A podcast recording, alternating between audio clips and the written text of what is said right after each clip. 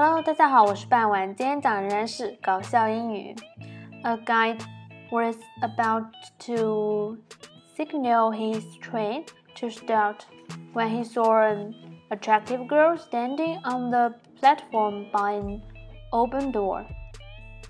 一位列车员刚发出信号让火车启动，这时他看到一位漂亮的姑娘站在站台上一节打开的车厢旁边。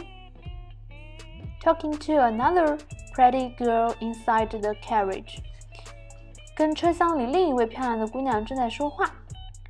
Come on, miss, he shouted. Shut the door, please. 快点，小姐，他喊道，请把门关上。Oh, I just want to kiss my sister goodbye, she called back. 哦，我还没有和妹妹吻别呢，她回答道。you just shut that door, please, called the guide, and I'll see to the rest. 请把门关上，列车员说。其余的事由我负责。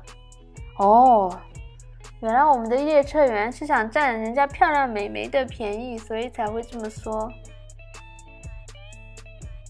在故事的最后，再把整篇文章念一下。